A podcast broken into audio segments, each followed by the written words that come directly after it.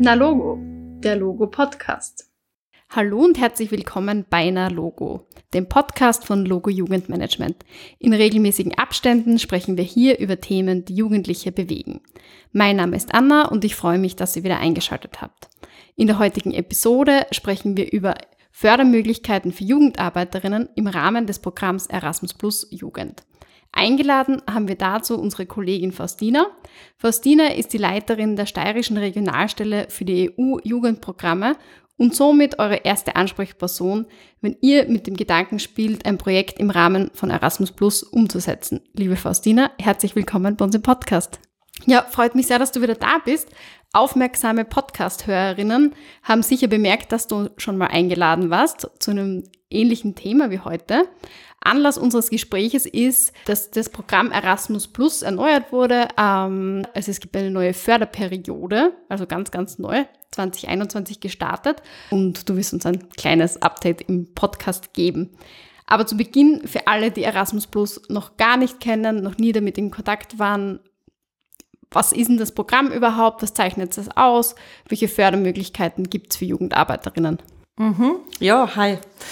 Ähm, Danke nochmal, wie gesagt. Ähm, Erasmus Plus generell ist ein EU-Förderprogramm zur Bildung von jungen Menschen und Fachkräften aus verschiedenen Sektoren.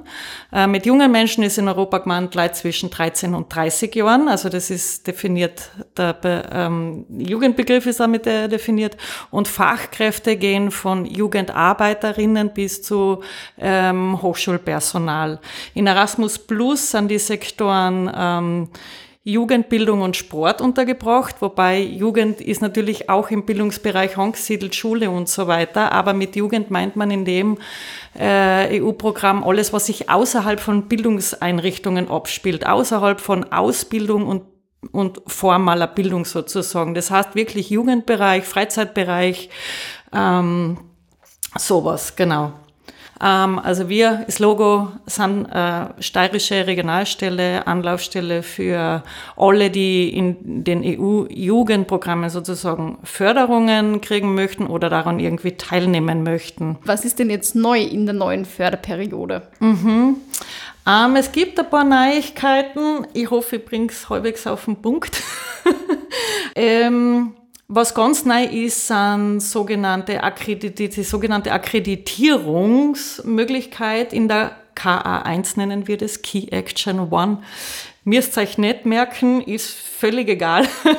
Ähm, das ist einfach die Möglichkeit herzugehen, also für, ähm, sagen wir, Programmnutzerinnen, nenne ich das jetzt einmal, gell? so Antragsteller und Fördernehmer, die äh, schon ein bisschen eine Programmerfahrung haben, und die zum Beispiel vorhaben, wirklich jedes Jahr zumindest eins, besser sogar mehrere äh, Projekte durchzuführen. Wir reden da von, von Projekten in der sogenannten Kirchen 1. Das sind Jugendbegegnungen, Fachkräftemobilitäten, aber auch Youth Participation Activities sollen reinkommen jetzt, aber hauptsächlich geht es um Begegnungen und Fachkräfteaustausche.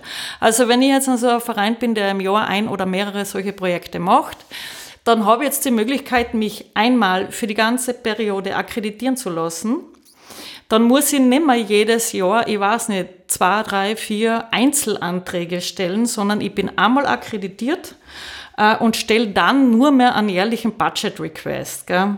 Das wird jetzt schon ein bisschen detailliert, das müsst ihr euch alles nicht merken. Wichtig ist zu wissen, okay, ähm, die, die schon einmal, die schon damit zu tun gehabt haben, die haben jetzt die Möglichkeit, einmal ein bisschen einen größeren Antrag zu stellen. Also es ist durchaus mehr Aufwand. Ich muss äh, mindestens die nächsten drei Jahre durchgeplant haben und da Strategie dahinter sein und so weiter. Aber die Folgeanträge, diese Budget Requests, wo ich nur mehr die Finanzierungsmittel einmal im Jahr sozusagen dann von der Nationalagentur erbitte, das ist, das ist dann alles nicht mehr so aufwendig. Und wie gesagt, die Akkreditierung gilt bis Periodenende, nämlich 2027.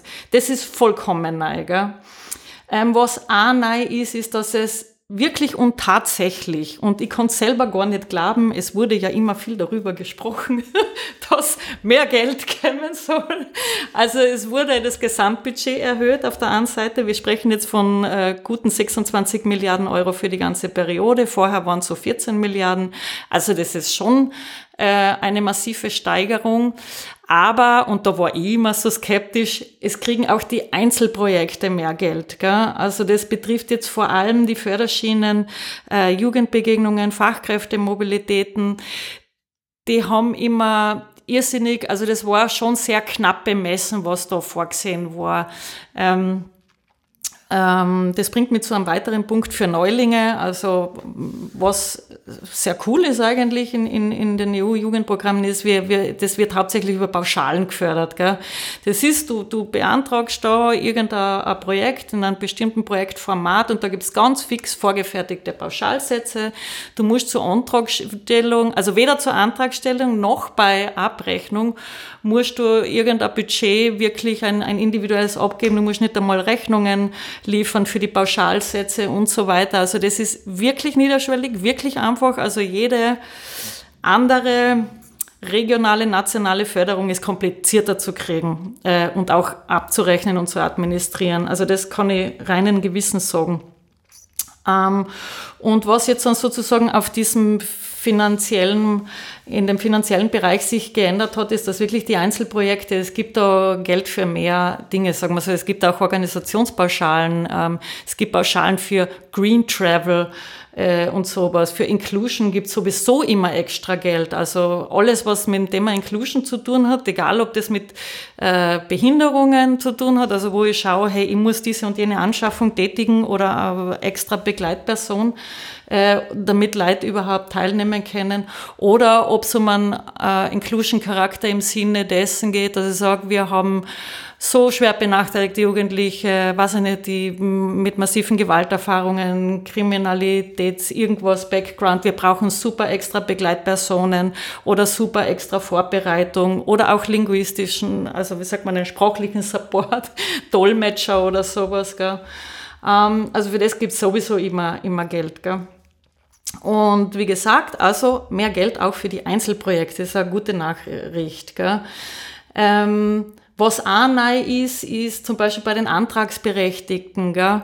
Äh, wir haben immer schon gehabt, natürlich die, die, die Haupt, äh, der Hauptteil der Fördernehmer sind eher so kleinere Vereine und sowas äh, und informelle Gruppen. Wir hatten auch schon äh, Gemeinden und, und öffentliche Träger, aber die haben dann meistens, also bei manchen Förderschienen wurden denen 50 Prozent bei der Pauschale abgezogen. Und das ist jetzt nimmer. Also egal, ob jetzt ein, äh, ähm, sagen wir, eine Stadt oder auch eine wirklich öffentliche Einrichtung äh, was einreicht, da wird nichts mehr abgezogen. Also die kriegt auch die vollen Pauschalsätze. Gell? Ähm, ja, dann würde ich sehr gern drauf kommen, was auch neu, also neu, aber es ist, also das hat schon existiert in der Form, diese Schwerpunkte und Prioritäten, auch durchaus in dieser Form, aber sie sind jetzt noch einmal viel massiver präsent. Gell? Äh, wir sprechen da von äh, Programmprioritäten, so heißt es. Gell? Da haben wir vier Stück. Ähm, und vor allem diese Verankerung bis zum Einzelprojekt ist, ist wirklich sehr stark geworden jetzt. Es haben sicher alle schon einmal davon gehört, dass es da um Inclusion und Diversity geht, also um Inklusion und Vielfalt. Und zwar, ähm, äh, ich werde nicht müde zu betonen, es geht bei, wenn wir von Inclusion sprechen, dann sprechen wir nicht nur vom sogenannten Behindertenbereich, ähm, sondern ähm, da gibt es mehrere Faktoren, die Menschen irgendwo exkludieren können von irgendwas. Und das sind eben auch wirtschaftliche äh, Faktoren, soziale Faktoren, bildungsbezogene Faktoren, gesundheitliche oder ähm, so, jetzt weiß ich gerade nicht, unter welchem Begriff das zusammengefasst ist, wenn man so äh, von kultureller Ausrichtung, ethnischer Zugehörigkeit, Geschlechtsidentität, äh, pff, äh, wenn man von solchen Stigmatisierungen und Benachteiligungen einfach auch betroffen ist. Und da ist, das ist jetzt viel ähm, dicker einfach nur da, sage ich einmal. Gell. Was ganz neu ist allerdings bei den Prioritäten, ist diese sogenannte Digital Transformation oder diese äh, digitaler Wandel nennen sie das. Ähm, vielleicht habt ihr alle schon davon gehört, wie die neue Programmperiode oder die neue, Finanz, die neue Finanzperiode, nennen wir das, auf EU-Ebene gestartet hat. Da hat die von der Leyen äh, eine schöne Rede gehalten und so weiter. Und da hat sie durchaus sich eine Mord sein lassen in dieses Ganze, wir wollen den digitalen Wandel vorantreiben. Und das ist jetzt bis zum Einzelprojekt heruntergekommen sozusagen. Gell? Ähm, also alles, was möglich ist, ähm, einerseits Leid zu literalisieren, sage ich einmal, in dem Bereich, äh, bis, also das heißt eben auch äh, sensibilisieren für Fake News, Umgang mit, mit diesen ganzen äh, digitalen Medien und so weiter, aber auch ähm, wenn es darum geht, dass wir sagen, okay, jetzt haben wir alle draufgekommen im, im Zuge von Covid, ähm, es gibt durchaus Aktivitäten, also man kann nicht alles, jede physische Begegnung ersetzen, aber es gibt Aktivitäten, die kann ich durchaus in den digitalen Raum verlagern, um zum Beispiel die Umwelt zu schonen. Und wenn das jetzt dann ist, irgendeine Vorbesprechung, ein Vorbereitungsmeeting, das ich in den digitalen Raum verlege oder so, dann wird das gut geheißen von europäischer Ebene, wenn wir dadurch weniger CO2-Emissionen haben. Und das bringt mich zu dieser dritten ähm, Priorität ja sehr stark verankert ist äh, bis zur Finanzierung eben dieses Environment and äh, Fight Against Climate Change, das, also Umweltschutz und Kampf dem Klimawandel. Gell? Und das geht auch bis in die Antragsformulare ober und bis zur Einzelfinanzierung von, von Reisen. Äh, zum Beispiel bei Reisen gibt's also kriege ich einfach Pauschalsätze für, für, für meine Reisebewegungen. Und jetzt haben wir zwei verschiedene, nämlich für normale, für normale Reisebewegungen, aber auch für Green Travel. Und wenn ich jetzt Green Travel be betreibe, dann kriege ich mehr Geld und mehr Zeit zur Verfügung. Ähm, im Antragsformular oder in den Formularen selber ist sogar ein eigener Bereich, wo, wo wirklich abgefragt wird, hey, was habt ihr vor, um euer Projekt nachhaltiger zu gestalten? Also was tut ihr da? Ähm, das kann auch sein, dass ich sage, ja, ich nutze äh, regionales Essen oder was auch immer. Gell? Ähm, und dann musst du das begründen, also nicht nur ja, nein, also zuerst einmal so wollt ihr euer Projekt nachhaltiger gestalten? Ja, nein. Nicht? Und, und, und wenn, dann bitte begründen. Und dann wollen sie auch noch hören, und was tut sie dazu, um die Teilnehmer in dem Projekt dafür zu sensibilisieren und darüber aufzuklären. Also dieser ganze Green Deal, von dem ja vielleicht die Leute auch schon gehört haben, alle, das war ja viel in den, in den Medien und in aller Munde, dieser Green Deal, äh, dieser Nebulose. Ähm, der ist halt einfach auch in verschiedenen Aktionsplänen untergebracht. Das geht halt da auch bis in die Einzelprojekte ein. Ähm, und jetzt komme ich zu dieser vierten Priorität, ähm, die stark da ist, diese Partizipation, Participation in Democratic Life. Gell?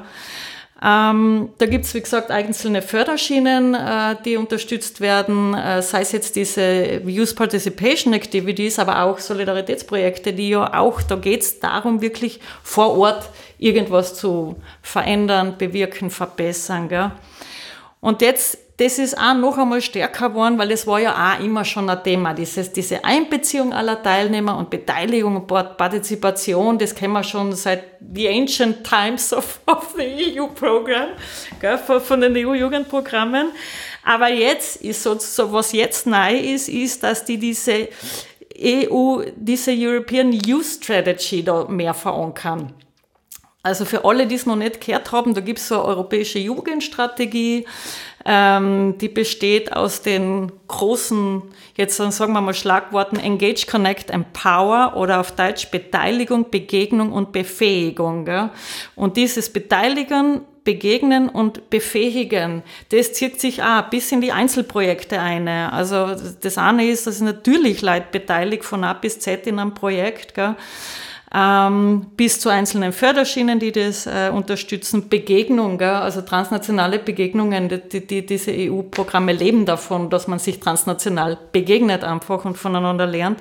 Und dieses Befähigen, dieses Empowerment einfach, gell? sich aktiv äh, einzubringen und so weiter. Und das, das ist schon neu, weil es gibt einzelne Förderschienen, wo das wirklich auch ganz explizit abgefragt wird. Gell? So, wie weit äh, ist es in eurem Projekt vorhanden? Gell? Ja, das, das ist mal das. Ähm, ich hoffe, das war jetzt halbwegs nachvollziehbar. Ich habe da mit meinen Spickzetteln natürlich gearbeitet. Aber ich hoffe, es ist halbwegs nachvollziehbar, was damit gemeint ist. Gell?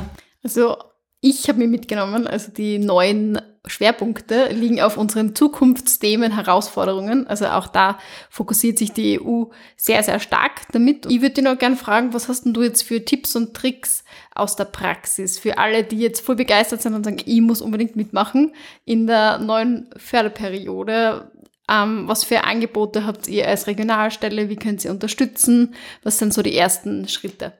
Ja, der erste Schritt ruft einfach an oder schreibt eine Mail. Ähm, egal, ob's schon, äh, ob jemand schon eine ausgefeilte, mehr oder weniger ausgefeilte Projektidee hat oder nicht. Man kann sich jederzeit melden und ich sage mal, je früher, desto besser. Je weniger ausgereift die Projektidee ist, desto besser ist es eigentlich, vor allem wenn ich Neulinge beraten äh, soll, sozusagen.